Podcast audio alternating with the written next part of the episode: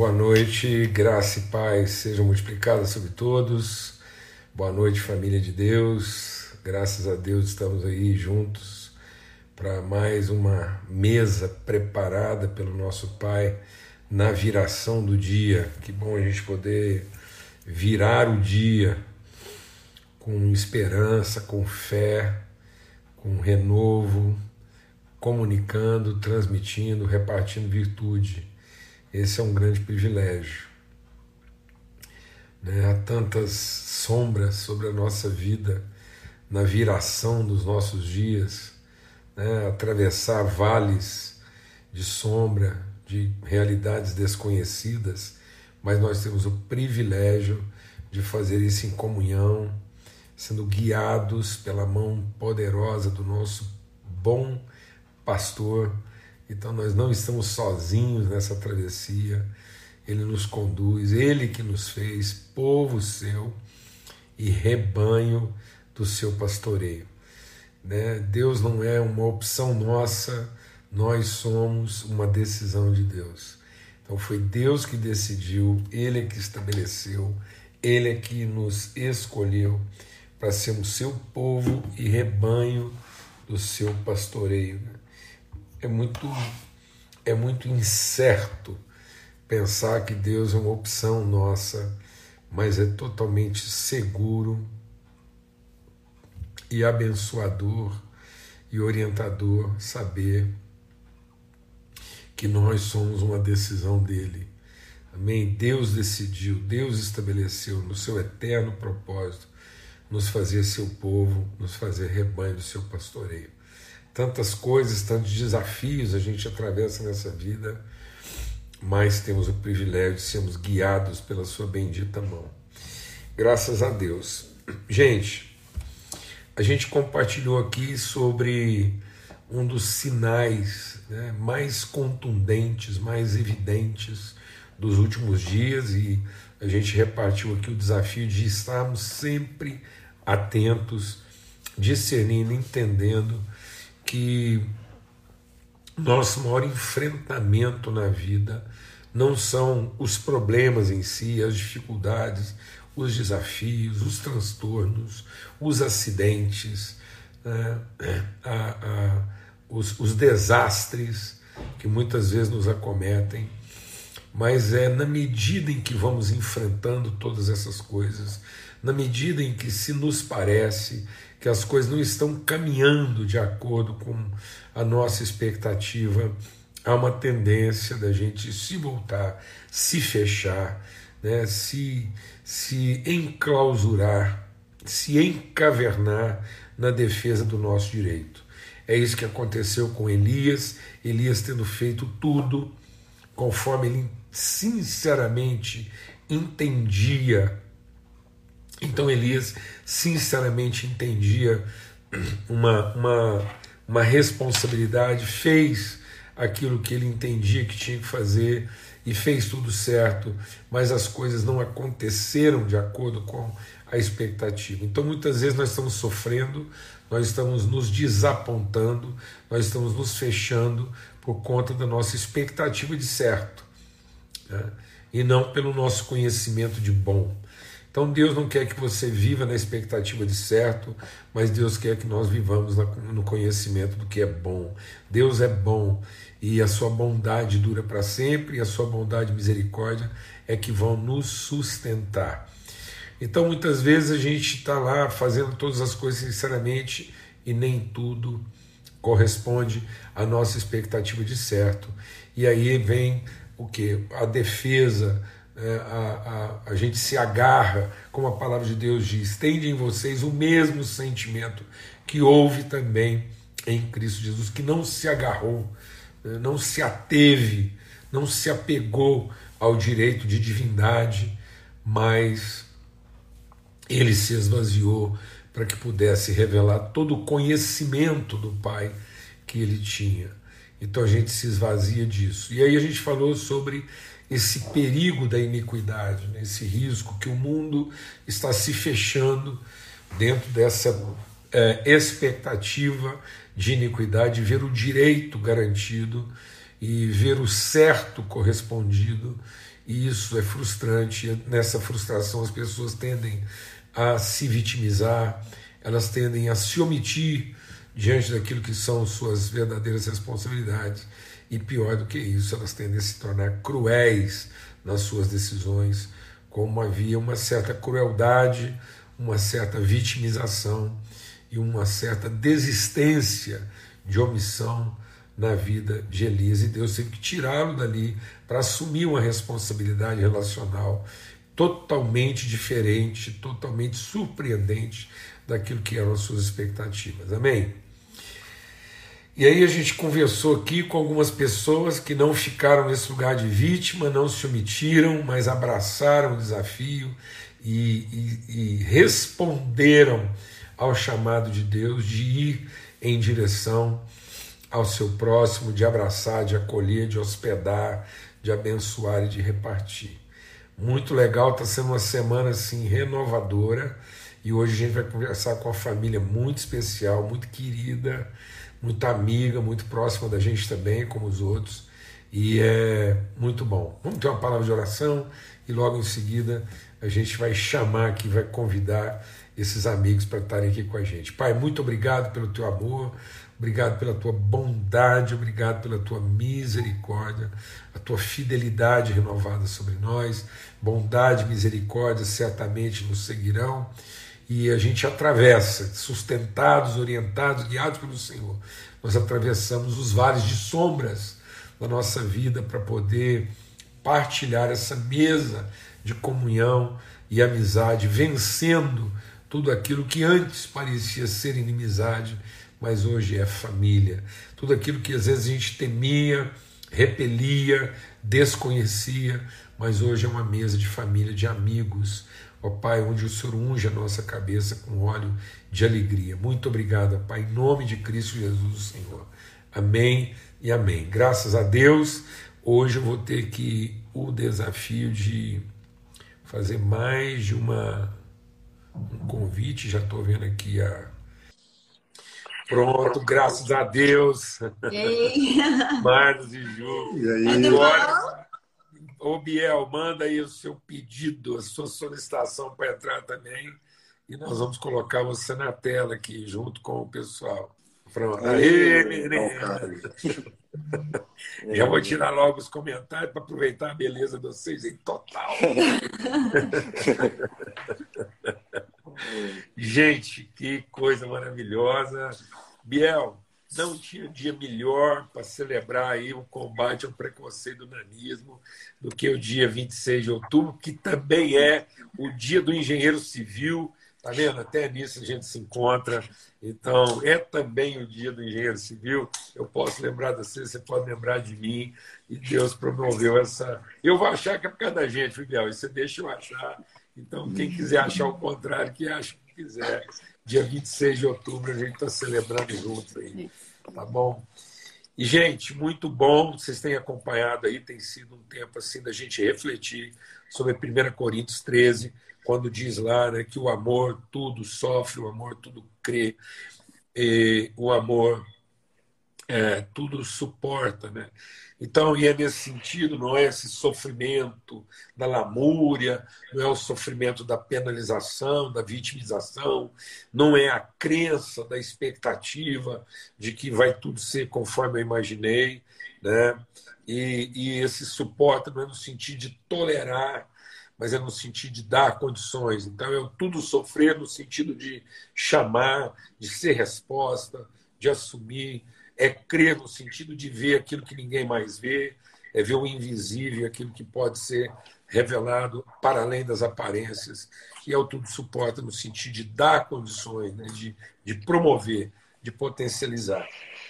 Então, estamos aí, vamos começar contando um pouquinho aí, Marlos e Ju, o que, que foi essa, essa surpresa bendita, para quem ainda não conheceu a história de vocês como casal, e eu lembro muito bem, como se fosse ontem, né? todo mundo com aqueles olhinhos assim, assustado, e aí?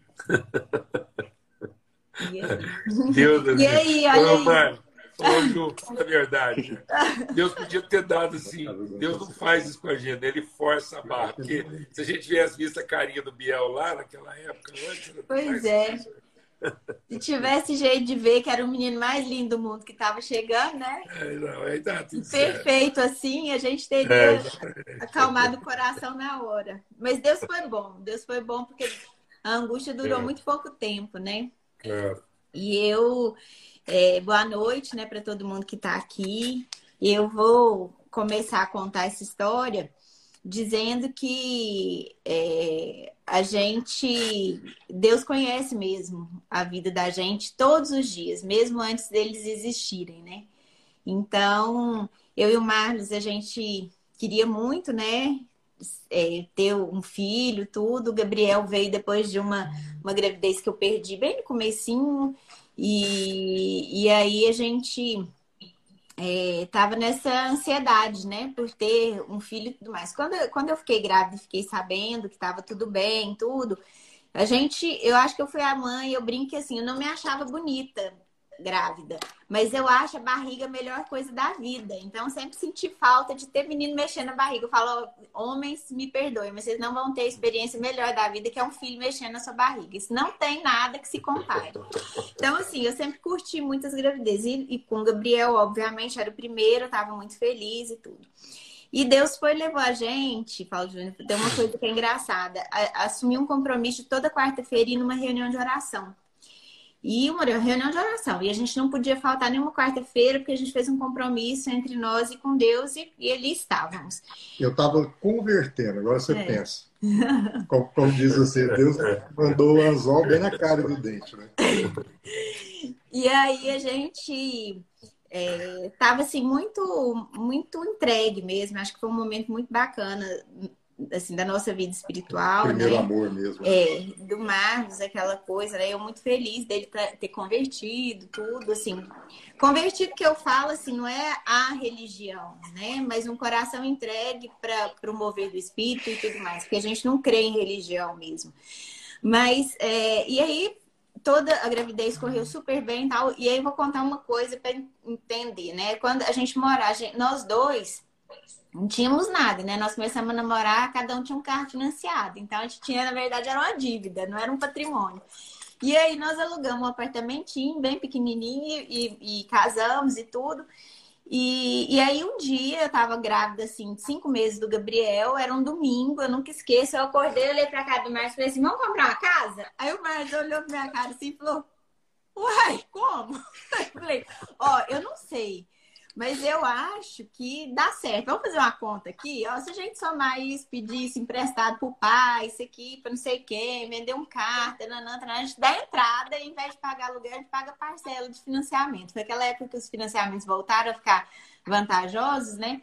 E a gente começou a fazer conta. E eu queria que o Marcos contasse o que, que aconteceu na noite anterior, né? Quando ela me falou isso, eu fiquei doido. O negócio você pensa, convertendo e tal, né, conhecendo Jesus e tal. Rapaz, na noite anterior, veio um troço no meu coração assim, falei, rapaz, mulher grávida, eu tô morando no apartamento de aluguel, e se eu bater as botas, onde é que esse povo vai morar? Não tem nem, nem cair morto, né? E aí eu falei, eu tinha que comprar uma casa, comprar um imóvel, mas eu não falei com ela, eu falei com Deus, meu Deus, me ajuda aí, né, e tal, né? não sabia nem orar direito, mas o Espírito Santo intercede por gemidos inexprimíveis, aí ela acordou falando. E aí, nós fizemos, Paulo, nós pusemos no papel uma proposta indecente, assim, indecente. Tinha jeito de alguém aceitar aquilo ali se não fosse, assim, muito movido pelo Espírito de Deus. E aí, saímos para procurar. Procuramos todos os condomínios de Goiânia, eu falei para ele, não tem jeito de ser fora que eu tenho medo, mas vamos ver. Aí, começaram, né? Tinham vários condomínios já com casas menores e tudo, e a gente foi, olhou, outra conclusão, chegamos a uma, uma, negociação de uma casa, e aí, por conta de 10 mil reais, a mulher começou, ah, vai, não vai, vai, não vai, vai, não vai. Falei, pronto, não vamos, sabe por quê? Porque, assim, a proposta que nós falamos para Deus era essa. Especificamente é, se sair disso é a nossa vontade, não a dele, né? Ó, muito obrigada, essa casa é muito boa, mas não é pra gente, porque se fosse, não tava pego nisso aqui. E a mulher achou que a gente era doido, foi embora, tal, do escritório. Aí eu falei pro Márcio, falei, liga lá naquela casa que a gente passou lá na rua dos seus amigos, que tinha o telefone do construtor. Quem sabe, né? Vamos lá falar com ele. Foi a primeira que a gente viu. E tinha sido a primeira que a gente tinha saído de um churrasco lá da casa desses amigos e viu lá a casa construída. Terminando de construir o nome do construtor. Mas nós olhamos e falamos, nossa senhora, a gente tá procurando a casa térrea, o negócio é um sobrar, tem jeito não. Aí eu falei, liga lá pra esse cara. Aí ligamos. A hora que nós chegamos, Paulo, na casa estava terminando assim o acabamento já, né? E aí subia, foi mostrando as coisas, tal, tal. E aí quando chegou assim no quarto, o único, último lugar era a varanda do quarto do casal, assim. Aí o mais falou assim, bom, então, nossa proposta, eu fiquei tão sem graça que falei, gente Deus, será que vai ter coragem de falar com esse moço dessa proposta? E falou, né? Eu falei pra ele assim, eu vou ver um negócio lá embaixo, daqui a pouco você me chama, eu volto tal. Eu falei, eu quero nem ficar perto, né? E foi demorando, foi demorando, subi, falei, ou, ou matou, jogou mais lá de cima, deixa eu ver o que aconteceu. Aí cheguei e falou, não, então, aí nós fechamos aqui, Juliana, falei para ele que até as coisas que não estão prontas ainda, se, se não tiver comprado material, você pode escolher do seu gosto, já faça o seu gosto. Eu olhei para ele e falei assim, deu certo? Aí ele, aham, eu tava mais pálido do que eu, assim, aham, uhum. então tá bom. Conclusão, fomos arrumando a casa, ainda fizemos outras coisas que a gente nem imaginava tal. No dia e que a gente foi. E o cara virou para mim uhum. e falou assim: rapaz, sabe por que eu fechei? Porque na noite anterior eu orei, ele é cristão também, e falei para Deus que eu não queria passar nessa casa um perrengue que eu passei na da frente, que foi reconstruir, que demorou seis meses para vender. Agora você pensa. É. Deus, Deus vai vir. É. Aí ele virou e falou pra gente assim: é, é, nós resolvemos, fizemos, fizemos mais coisa ainda na casa, assim, que a gente estava esperando, tal, foi entrando uns dinheirinho lá com mais tal, e a gente foi fazendo umas coisas a mais. No dia que a gente foi mudar, eu tinha um ultrassom. E o Marlos pegou e, e ficou, porque o caminhão de mudança estava lá ainda. E eu fui, liguei para minha mãe e falei: me encontra lá, porque eu tô indo sozinha dessa vez. Foi a primeira vez que o Marlos não foi. E nós, e eu tinha mudado de médico, era um médico que não tinha feito outros ultrassons antes. E ele começou a fazer esse ultrassom. E demora, e demora, e demora, e demora, e demora. De repente, ele pegou e falou assim: Você tem os outros exames? Eu falei: Tem, então no meu carro. Minha mãe foi, buscou, entregou para ele tal. Demorou mais uns 15 minutos ainda. Aí ele saiu e falou assim: Sua médica vai entrar em contato. Aí eu falei minha mãe: Garra ele no meio do corredor aí, não deixa ele embora sem falar o que aconteceu. Porque desse tanto de coisa que ele olhou aqui, tem alguma coisa errada. Era sexta-feira à noite. Falei, até que eu acho essa médica, ela me fale, veja o exame, sei lá, não vou passar o final de semana assim, não. Minha mãe foi atrás e catando ele, eu fui vestir na roupa, sair correndo e tal. Aí ele virou e falou assim: é o seguinte, seu filho tem problema no cérebro, que vai levá-lo à demência, tem problema nos dois rins, tem problema, é, vai nascer com o crânio, as duas pernas e os dois braços totalmente deformados. E ele tem nanismo. Aí o quê? Tipo assim, que de tudo, né? Aí virou e falou assim: seu filho é anão. E não tem nada que a medicina possa fazer por ele. Gente, meu. Ah, e ele falou assim: talvez ele nem sobreviva. E virou as costas e saiu. Eu, assim, meu mundo caiu naquela hora, porque eu já tava com 32 semanas de gravidez. Até Primeiro então filho. tava tudo certo. E a gente na felicidade do filho que a gente desejava. E eu fui para casa chorando e ligando pro Marcos e minha mãe no outro carro, desesperada, e eu falando com ele. Falei, ele falou que ele não vai sobreviver e que ele vai nascer com um monte de problema e não sei o que, não sei o que. Cheguei em casa chorando mais, calma, calma. Falei, calma, calma. Pronto, enfim. Ele deitou, dormiu, eu não consegui. Desci e lembro que eu fui pra varanda assim da casa e olhei pro céu, não tive coragem de abrir a boca para falar em voz alta, para orar em voz alta, mas orei em espírito, falei, Deus, se o Senhor tivesse me dado o Senhor fez muito mais que tudo que pedimos, pensamos e esperamos até aqui. Mas aí, justo no dia que a gente muda para essa casa, que a gente não tinha a mínima perspectiva de ter, vem essa notícia. Se o Senhor tivesse me dado a opção entre ter meu filho vivo, perfeito, e ter uma casa para morar, eu preferia continuar morando de apartamento de aluguel. E aí, Paulo Júnior, eu que não sou uma mulher assim, muito dessas, é, de escutar, né, diz muito de revelação, nesse dia eu escutei audivelmente Deus falando para mim: eu não te dei uma opção, eu te dei uma bênção. E eu fiquei assim, em estado de choque, subi, orei e falei: Deus, então me prepara, né? E a gente foi para a igreja, todo mundo orou, a, a, a irmã Conceição ainda estava viva, né? Ungiu minha barriga, orou por nós tal. E aí eu fiz um propósito com Deus, falei, Deus, eu não quero ver mais nenhum exame, não vou pedir para o Senhor curar meu filho, mas eu vou pedir para o Senhor me capacitar, pra, a mim e ao Marcos, para a gente conseguir criar esse filho do jeitinho que ele é e que ele consiga ser feliz e cumprir um propósito. Eu não vou pedir cura, vou pedir cura para nós, E, e assim, a, a, única coisa que eu vou pedir para o senhor é que se tem a chance dele ficar vivo, pelo menos por um tempo, para eu ter a, a, oportunidade de ser mãe do Gabriel, eu quero ser mãe do Gabriel. E aí eu nunca mais falei, nunca mais choro, nunca mais vou ver resultado de exame, nunca mais vou pedir para médico me falar outra coisa, não quero, vou esperar o dia que Deus quiser. E falei para minha médica, falei, ó, se não tiver risco para ele, eu vou esperar até entrar em trabalho de parto. Ela não queria mais fazer parte normal que eu queria. Eu falei, eu quero entrar em trabalho de parto, aí depois a gente faz, porque ele vai nascer no dia que ele quiser. Quero antecipar nada. E no dia é, que a gente fez um, ultrassom, saímos da clínica, o pessoal lá da, de onde a gente fazia o ultrassom já sabia que a gente não gostava de ver o exame, que tinha que entregar direto para a médica. E nós chegamos na médica, na sequência, e o, o exame estava lá e a, a recepcionista entregou para o Marlos. E o mais não deu conta, abriu o exame viu, né? E tinha duas folhas de coisa em negrito falando que eram problemas que o Gabriel tinha. Na hora o Marcos murchou. Aí a médica não ia me contar as coisas, falou: Juliana, aumentou muito líquido, você tem que fazer, ele tá correndo risco, vamos ter que marcar esse parto, tal, tal. Falei, beleza, vou para casa arrumar as coisas e ela ficou de me dar uma posição se seria, se era uma terça-feira à noite, se seria na quarta de manhã ou na quinta. E aí eu chamei minha mãe, minha mãe foi para lá, a gente tá terminando de arrumar as coisas, fui ligar pro meu irmão, entrei em trabalho de parto, a bolsa rompeu, e eu, eu das mais tranquilas. Aí falei pra minha mãe, chama o Marlos lá. Minha mãe ainda falou assim, falou, engraçado, por que o Marlos não tá aqui com a gente? Ele sempre tá junto, arrumando as coisas. Falei, mãe, ele leu o exame. E eu acho que o exame não tá legal, porque são duas páginas que eu vi lá em negrito. E de lá pra cá ele mal conversou. Aí ela falou assim: Você vai chorar? Eu falei: Não, eu falei pra Deus que eu não ia chorar, tô esperando, não tô querendo ver o exame. Aí, a hora que, que minha mãe falou pro Márcio: Mas a bolsa dela arrebentou. O Márcio pulou da escada assim, num pulo ele tava lá embaixo: Bora, bora, achando que o menino tava nascendo lá no meio. Marinheiro, primeira viagem. Não, nos três ele foi desesperado assim. E eu, calma, vou tomar um banho, vou ali e tal, tal, das mais tranquilos. Cheguei, a médica tava na porta do hospital, na porta do hospital. Falou pro Márcio: Não tem vaga, ela vai pra enfermagem enfermaria, não desce lembrancinha, não desce nada de decoração, nada. Se você quiser assistir o parto, você esteja lá dentro em cinco minutos. E foi me puxando, assim, pelo corredor do hospital.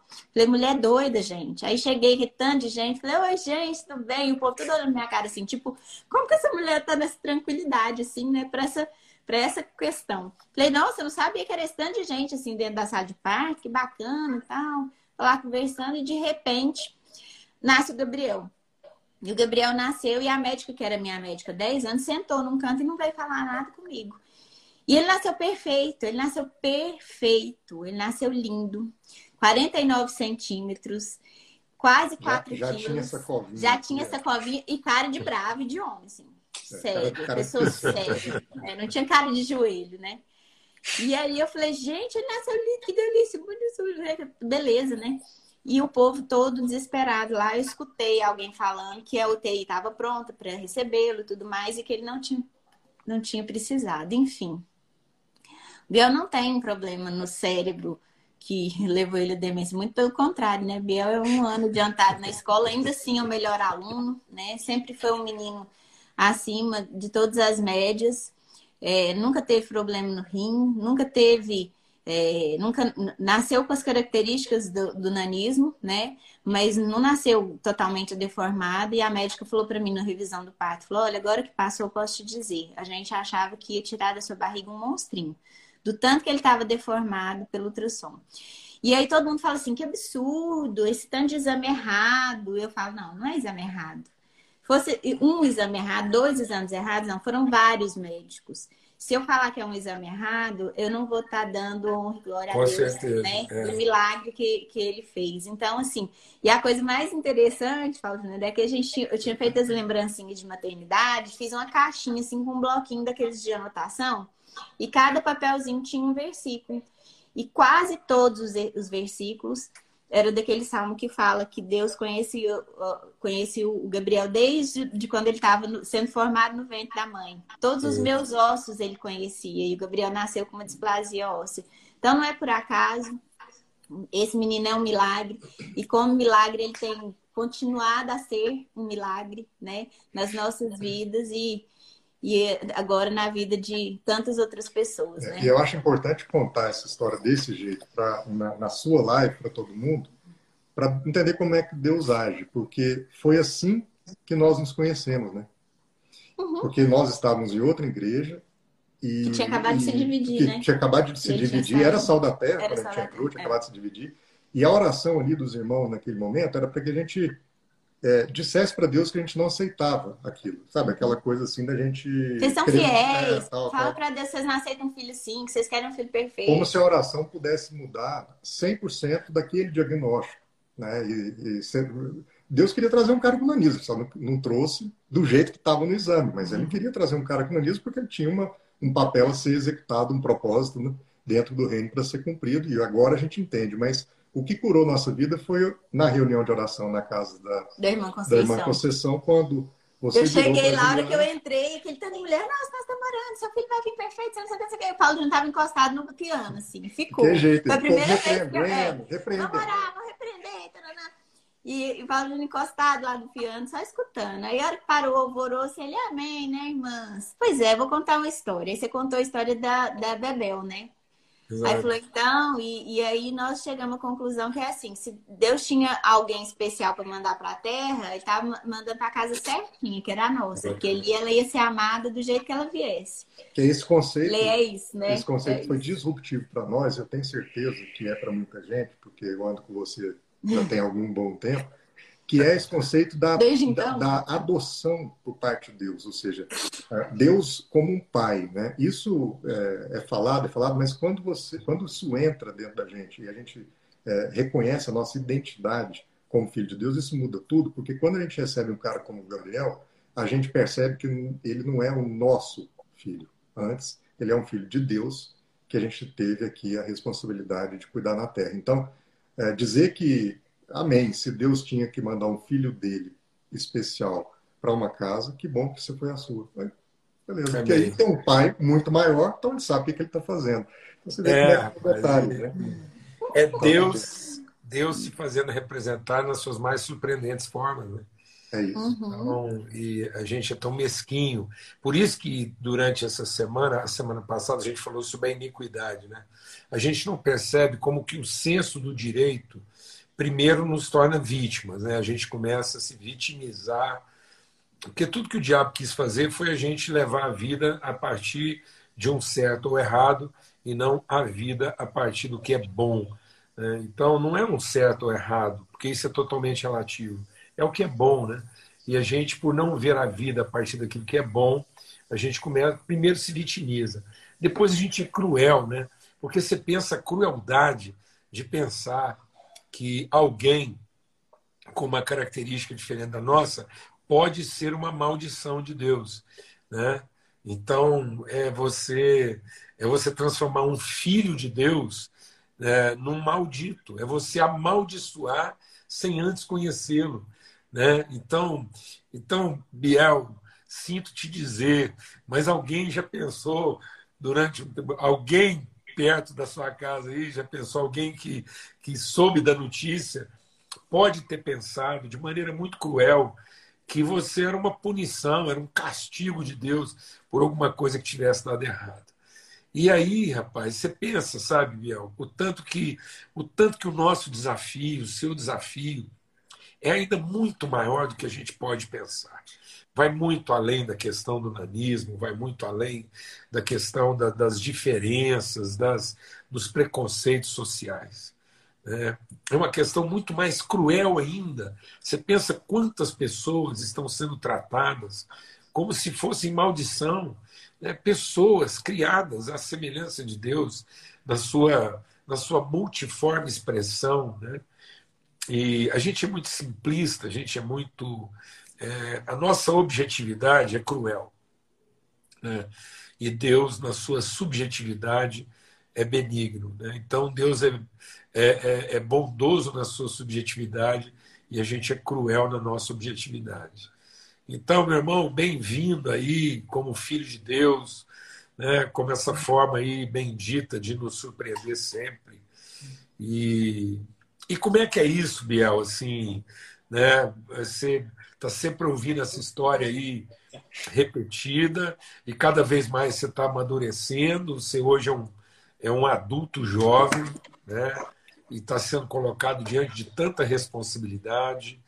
É, conta um pouco para gente da sua ótica, né? do que, que é você é, ter chegado e começar a tomar consciência do tamanho da bronca que você tinha para enfrentar. Pois é, é, boa noite todo mundo. É, eu sou, para quem não me conhece, eu sou o Gabriel, eu tenho 14 anos e meu, meus pais já contaram é, a minha história é, sobre a perspectiva deles. Então eu vou contar um pouco sobre a minha, né? É, eu desde desde cedo assim é, me percebi diferente, diferente entre aspas, né? Eu percebi a diferença de altura entre é, eu e meus irmãos, entre eu e meus colegas é, de sala, mas eu achava que aquilo era normal, tanto é que é, meus meus irmãos falavam assim, ah, não, mas porque não sei o que eu sou maior que você. Aí meus pais não gostavam muito, falavam, não, não pode falar isso, o tamanho não é documento. Aí eu, não, mas é verdade, eles são maiores que eu, ó. Aí eu ficava medindo. Então eu sempre, eu sempre levei numa boa é, isso. E, e aí com seis anos, é, na escola, uma é, colega falou assim, ah, eu sei porque você é mais baixinha.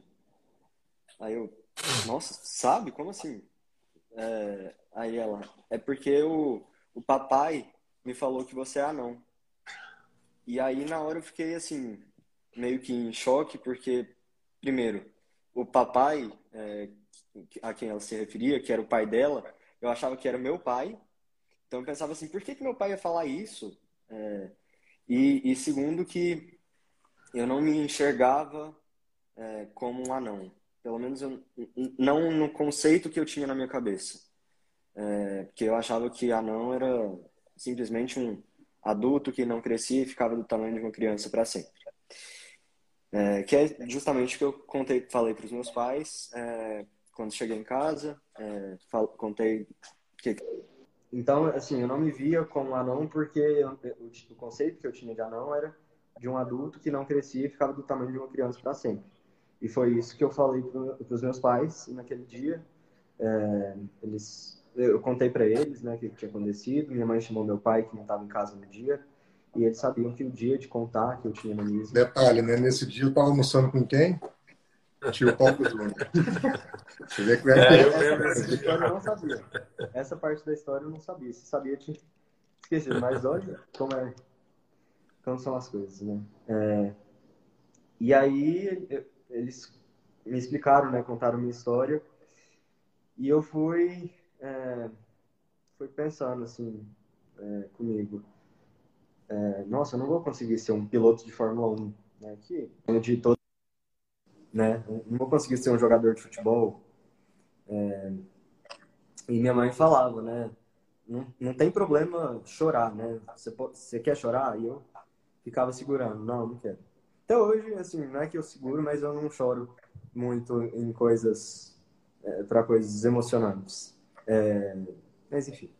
E, e ela me, me ensinou naquele dia é, uma lição que ela é para a vida.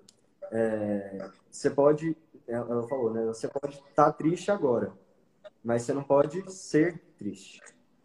É, então, assim, e aí foi. É, depois disso, eu fui levando numa boa, continuei tranquilo. Quando as pessoas olhavam estranho para mim, perguntavam quantos anos eu tinha, é, eu respondia que eu tinha, sei lá, seis e elas, ele, a pessoa tinha sete e era maior que eu. Aí eu falava assim, Quanto, né, em que série você tá? Aí ele, ah, no, no, sei lá, no, mas eu sei que deve tá, deve tá errado matematicamente, mas sei lá, ele respondia que estava no primeiro. Aí eu, eu falava, pois é, eu tô no segundo. E aí ficava nisso, né? Tipo, eu não, eu não nunca me incomodei com olhares, com comentários do tipo você é anão ou é... claro que eu não gosto que as pessoas fiquem me chamando de anão, né? Porque eu tenho um nome, é... mas eu não, não me incomodo se me perguntam se eu sou anão, porque é o jeito que as pessoas conhecem o nanismo. É... E assim, muita gente me pergunta, acho que é, é como se eu gosto de tenanismo. Meus irmãos já me perguntaram assim, ah, você gosta de tenanismo? Ou como é tenanismo? Né? Aí, é, é, assim, eu sempre respondo, é normal, né? E se eu gosto ou não, eu não sei. É, eu acho que eu gosto, porque eu não, eu não, eu não sei, eu não sei como seria a minha vida é, se eu não tivesse nanismo. Eu podia ser um, sei lá, tipo, um cara que não faz nada da vida, que é preconceituoso. É, acredito, acho que, né, no geral, né, e, e, e assim, nunca, nunca não tive nanismo para saber como é. Então, para mim é um negócio muito, muito normal, muito natural. É, e, mas eu sei que não é assim para todo mundo. Então, é, até porque muita gente não, a maioria das pessoas não convive. Então a gente é, busca dentro do dentro do Somos Gigantes, com site, com vídeos, né? Sempre espalhar informação, é, porque acho que é a informação que que ajuda as pessoas a enxergarem o outro, né? É, especialmente as pessoas com nanismo, né? Que ainda são meio que um uma, um dos únicos grupos né, de pessoas com deficiências é, que a piada ainda é, é válida, né, é culturalmente aceita, é, a, a, informação ajuda as pessoas a enxergarem essas pessoas com nanismo como seres humanos, é, a enxergarem as dores, a serem empáticas, né,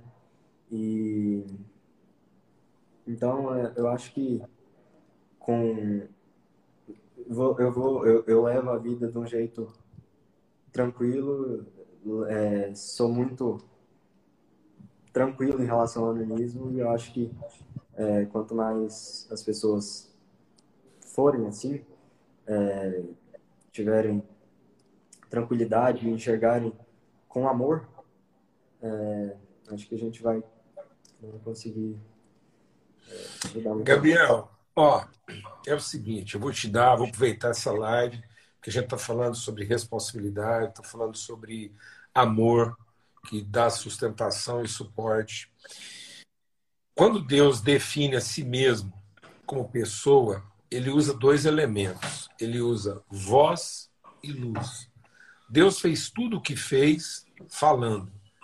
E quando ele falou, ele falou: haja luz. Então, a definição de pessoalidade é voz e luz. Então, e muitas pessoas, infelizmente, por conta de preconceitos e muitas coisas, elas não têm voz. E outras encobrem por medo, vergonha ou timidez a sua luz. E senta aqui. Tem uma pessoa aqui que está doidinha para falar e nós temos que. Hoje a live é especial. Não, eu é... queria perguntar. O Gabriel, você é, você é uma das pessoas mais incríveis que eu já conheci na minha vida. Eu estava até aqui resmungando a hora que a Juliana falou e o Marco Eita, Juliana, porreta, essa mulher não é dessa terra. Gabriel, olha, a tia quer estar tá viva para ir na sua formatura, para ir casamento, casamento para celebrar o seu primeiro neném. Meu Deus, que coisa incrível que esse Gabriel. E esse português maravilhoso que ele tem. Olha, a tia ora todos os dias por você, é, mas é todos os dias. Não é só por conta dessa oportunidade que você ganhou de Deus, de mudar o cenário, participar do cenário. É pela pessoa espiritual que eu vejo é, em você. É isso. É... Você só está onde você está porque Deus te concedeu essa pessoa espiritual que você já nasceu com ela, pequeno ou grande, com dificuldade, todo mundo tem nesse mundo, Jesus já falou. Mas você tem uma estrela, cara. Pode, você não é tal, você não vai ser por, talvez uma estrela do futebol, mas você tem uma não, estrela. É impressionante. Ô, ô, ô, Biel, eu assim, e todo mundo entenda bem. É, e eu fiquei sem lenço aqui. Entenda bem o que eu vou falar aqui, porque a gente está numa live até falando sobre sobre responsabilidade, ah, sobre, sobre, fala, sobre, o amor né, que suporta. Então não vai aqui nenhum preconceito. Mas eu não lamento a gente ter perdido mais um craque futebol. Não lamento a gente ter perdido mais um, um, campeão de Fórmula 1. Não lamento. Não lamento que o que a gente ganhou nesse aspecto, nesse momento agora da humanidade, é, com todo o respeito que eu tenho pelos campeões de Fórmula 1, que são fantásticos, pelos craques de futebol, mas nós estamos precisando de. Que nascesse é, uma estrela é, é, nós né? estamos precisando de, de uma outra voz e de uma luz, entendeu? Então, quando Deus define pessoalidade, ele define personalidade. a personalidade essa personalidade é traduzida na luz que a pessoa representa é. para iluminar a ignorância. Né? Então, a gente só é pessoa de Deus quando a gente ilumina áreas do ser humano. É. E aí não é um ser humano ente humano. A desgraça é que muita gente acha que basta ser um ente humano. Né? E nós não fomos criados para ser ente, uma entidade. Nós fomos criados para ser uma pessoalidade. pessoalidade. É um humano ser. O humano na sua forma plena de ser. Isso é luz. E aí, à medida que essa luz brilha, iluminando áreas desconhecidas do humano ser, ela tem que ter voz. E, e muitas vezes as pessoas estão apagadas porque elas estão escondidas, elas estão debaixo de de coberta. Quantos irmãos portadores de nanismo estavam encobertos? A luz deles não podia brilhar, porque eles estavam escondidos, guardados em cavernas, né? ou eles estavam caricatos. Né? Alguém foi lá e fez deles uma caricatura, colocou neles uma fantasia. Apagaram a luz deles. E não apagaram porque ela deixou de existir, apagaram porque colocaram essa luz debaixo do entulho das expectativas e das assombrações. E ao apagar a luz deles, silenciaram a sua voz. Então, graças a Deus, hoje eu estou diante de um homem que é luz e voz, né? e que está ajudando muita gente a brilhar também a sua luz e está sendo voz para muita gente que não tinha voz. Então, uma gratidão muito grande. Está acontecendo uma coisa maravilhosa. A gente marcou essa semana para fazer esses encontros. E aí coincidiu que a gente entrevistou o pessoal do Ponte de Amor lá dos órfãos, e domingo é o dia do Mundo Sem Órfãos, né? Vai ter um evento lá, dia 31 de outubro, é o dia que foi elegido aí para falar do Mundo Sem Órfãos. Depois, na semana que vem, no dia é, semana inicial de outubro, é a sétima conferência do Apraxia da Fala na Infância. E agora, depois de amanhã, depois de amanhã não, amanhã já assim, né, na, na, já começa aí o agito aí para o encontro, mais um encontro nacional aí do, do Somos Todos Gigantes e também da Associação Nacional é, de Nanismo. Então, eu vou tomar a liberdade, ninguém me pediu isso, eu tenho muita dificuldade de pedir dinheiro para mim, mas quando é para pedir para os amigos, eu não tenho dificuldade nenhuma. Então é o seguinte: é, a gente vai colocar lá no título, todo, toda, todo encontro nosso, eu estou colocando no, em lugar de colocar lá o, o, o assunto, eu estou colocando o endereço. Então lá eu vou colocar o endereço do Somos Todos Gigantes, como eu pus Ponte de Amor, a Praxi e tal. E junto, na sequência, estou avisando quem vai assistir a live eu vou colocar o Pix lá para quem quiser ofertar e contribuir, participar. Não é ofertar no sentido de fazer uma doação, não. É ofertar a si próprio a oportunidade de participar do encontro. Então, se você quiser ofertar, quem está aí participando da live, quiser ofertar para si mesmo a oportunidade de participar desse encontro, entregando recursos para que outras pessoas possam participar. Muita gente não tem recurso, é um esforço hércules. Graças a Deus, o Marlos e a Juliana, nos padrões humanos, não têm a menor responsabilidade.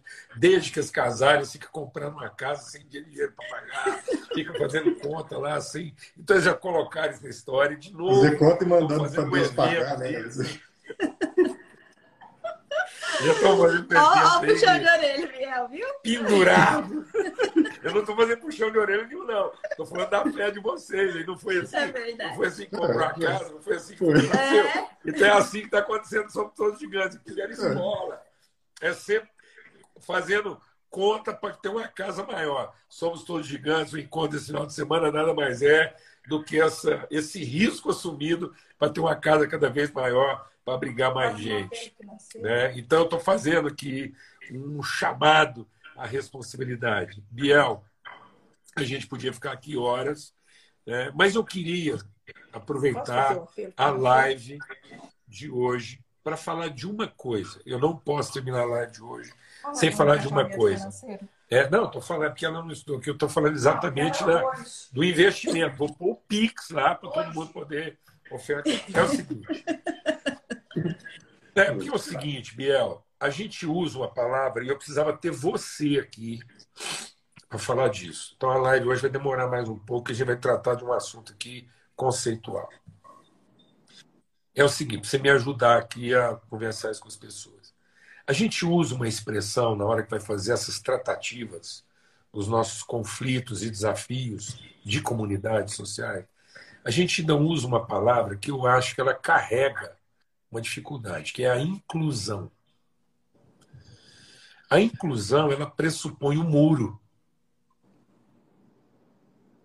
Então, nós não podemos falar de inclusão dos portadores de nanismo, porque senão nós estamos incluindo eles no quê? E eles estavam excluídos de quê? Então, toda vez que a gente usa inclusão, fica parecendo que existe um núcleo dos, dos, dos que resolvem e dos que estão certos, e existem os que estão fora do núcleo. Então, eu percebo que não está errado. Assim, eu entendo quando as pessoas falam disso. Eu entendo o coração de todo mundo, como eu já usei muitas vezes essa expressão. Mas, Biel, eu acho que, por exemplo, você, quando ouve a palavra inclusão, fica meio esquisito. É ou não é? Ou eu estou errado? Eu estou eu tô percebendo uma coisa assim que acaba que continua mantendo né, a segregação? É, é, é, eu acho que. Eu, eu não sei se já chegou a ver uma ilustração que tem, que é assim: tipo, exclusão, aí tem duas coisas separadas, aí tem outra palavra lá que é. é sei lá, e aí, aí tem inclusão, que é tipo um grupo, e aí dentro desse grupo tem um outro grupo, mas ele está fechado. Então, incluir, eu acho que não é que não ajuda, né? errado, mas é, é, é superficial. É, é, eu acho é um que negócio... incluir ainda pressupõe que alguém está decidindo pelo outro. Exatamente. Então nós vamos fazer um esforço de falar de comunhão social. Nós estamos precisando ter comunhão na sociedade. E daqui para frente a gente vai ajudar aí, porque você é um cara adulto, é um homem formado, e, e nesse esforço de ao tratar com as pessoas, o que o Espírito faz, o Espírito Santo não faz a inclusão social, ele faz a comunhão social. Então, nós estamos usando de mais comunhão do que a inclusão foi um esforço bem intencionado, é sincero, mas nós precisamos evoluir ainda mais na, sua, na nossa sensibilidade, porque quem está incluindo quem? Se a gente tivesse que falar de inclusão no sentido próprio, nós é que fomos incluídos, Biel. Quem, quem é a gente que estava fora. Você não estava fora de nada com o seu nanismo, a gente que estava fora da percepção, da sensibilidade. Então, Deus é que está nos incluindo nesse processo de comunhão e afeição social, para que a gente possa ter mais comunhão, mais afeto, mais respeito e menos muro. Amém? Então, obrigado, viu? Porque você sempre é muito honroso comigo, respeitoso. E obrigado por esse esforço aí da gente estar junto. E o encontro vai ser maravilhoso uma vez mais. E eu creio que ainda dá tempo de outras pessoas quiserem participar, poderem participar. Fala aí, Marge Juliano. Não é necessário, né? não é credencial ser portador de nanismo, ter alguém com nanismo na família. Não. Pelo contrário, né? Então Não. é bom que mais pessoas estejam lá se envolvendo no processo. É verdade. A gente prepara um encontro presencial é, para a comunidade, né?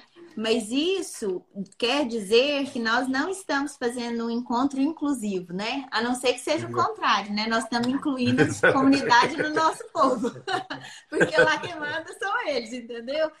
Então, assim, é, quando gente, às vezes, hoje, por exemplo, mamãe me falou: Ah, eu não sei o que, eu tenho, eu tô pensando em ir, mas meu filho, o meu outro filho não tem nanismo. Falei, mas vem cá aonde que você pensou que esse encontro não era da família inteira? Com certeza você vai chegar lá, vai ter muito mais crianças sem nanismo do que com nanismo.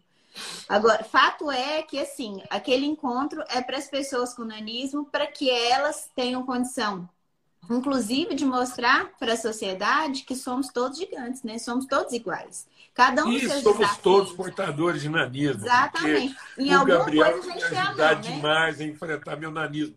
Gabriel, eu tenho nanismo em algumas áreas desafiadoras, entendeu? Total, todo mundo. Olha, tem. eu vou te dizer uma coisa: o seu nanismo não é agressivo como o meu é. O seu nanismo, Biel, ele é, ele é, ele é pacífico. Ele é carregado de bondade. Mas o meu nanismo, ele não é pacífico, ele é carregado de crueldade. Nas áreas em que eu sou portador de nanismo, eu sou cruel, eu sou esquisito. É, eu consigo reconhecer graça e virtude no seu nanismo, mas eu, na minha área onde eu tenho nanismo, vou te falar, as pessoas não conseguem reconhecer graça e virtude. Então, é, todos nós nos ajudamos, porque naquilo que a gente é gigante, ajuda aquele que é portador de nanismo, e naquilo que a gente é portador de nanismo, a gente ajuda aqueles que acham que são só gigantes, né? Então somos todos, dependendo da hora do dia, a gente está gigante, está é, na sua versão é, dinamismo e, e às vezes assim nós temos que estar ajudando um ao outro a ser esse humano ser. Nós temos que ser humano ser pleno, né? completo. E graças a Deus porque a gente vê em você alguém que está sendo esse humano ser completo. Um abração grande Fernando e para lá, que são queridos, que eu sei que numa hora dessa aí deve estar nos bastidores correndo. E técnica. São gigantes nesse esforço aí, né? os maiores gigantes desse esforço. Eu acho que aqueles que têm feito talvez o sacrifício maior para permitir que o seu trabalho seja feito são eles. Né? Como eles têm sido gigantes em renunciar a tanta coisa, em abrir mão de tanta coisa, para que a casa de vocês como um todo possa cumprir essa vocação, esse ministério. Então, um abração para todos aí, viu? Um beijo, fica na paz aí. Tá? Hoje Paulo, eu não vou fazer você pagar mil. Posso fazer só um convite aqui? Claro, claro. É, convidar todo mundo é, que está nessa, nessa live para entrar no site somostodosgigantes.com.br. Tem um clique para você fazer inscrição do encontro online. As vagas presenciais encerraram, mas a gente também vai estar tá híbrido online e o Paulo Júnior vai estar tá conosco no sábado de manhã. Então, se, se você quer estar tá conosco, essa é a oportunidade. É, não tem o, é, o encontro online não então, tem ó, e lá no site tem outras informações. Se você tem uma outra área que você se sente incomodado em atuar, ajudar, porque todos esses testemunhos aqui é para estimular as pessoas a ir lá enfrentar a sua dor de forma responsável e engajada. Uhum. Marlos, por favor, manda imediatamente o Pix. Ah, já mandou aqui para o Matheus, que eu tenho que registrar aqui, tá bom? Gente, um Aí, beijão, já. porque daqui a pouco a live cai. Foi a live mais mais extensa, extraordinária que a gente fez aqui. Merecia ser parte 1 e parte 2. Um beijão. Muito obrigado. Beijo. Fica Até sábado. Até sábado. Tchau, gente. Obrigado. Tchau, obrigado.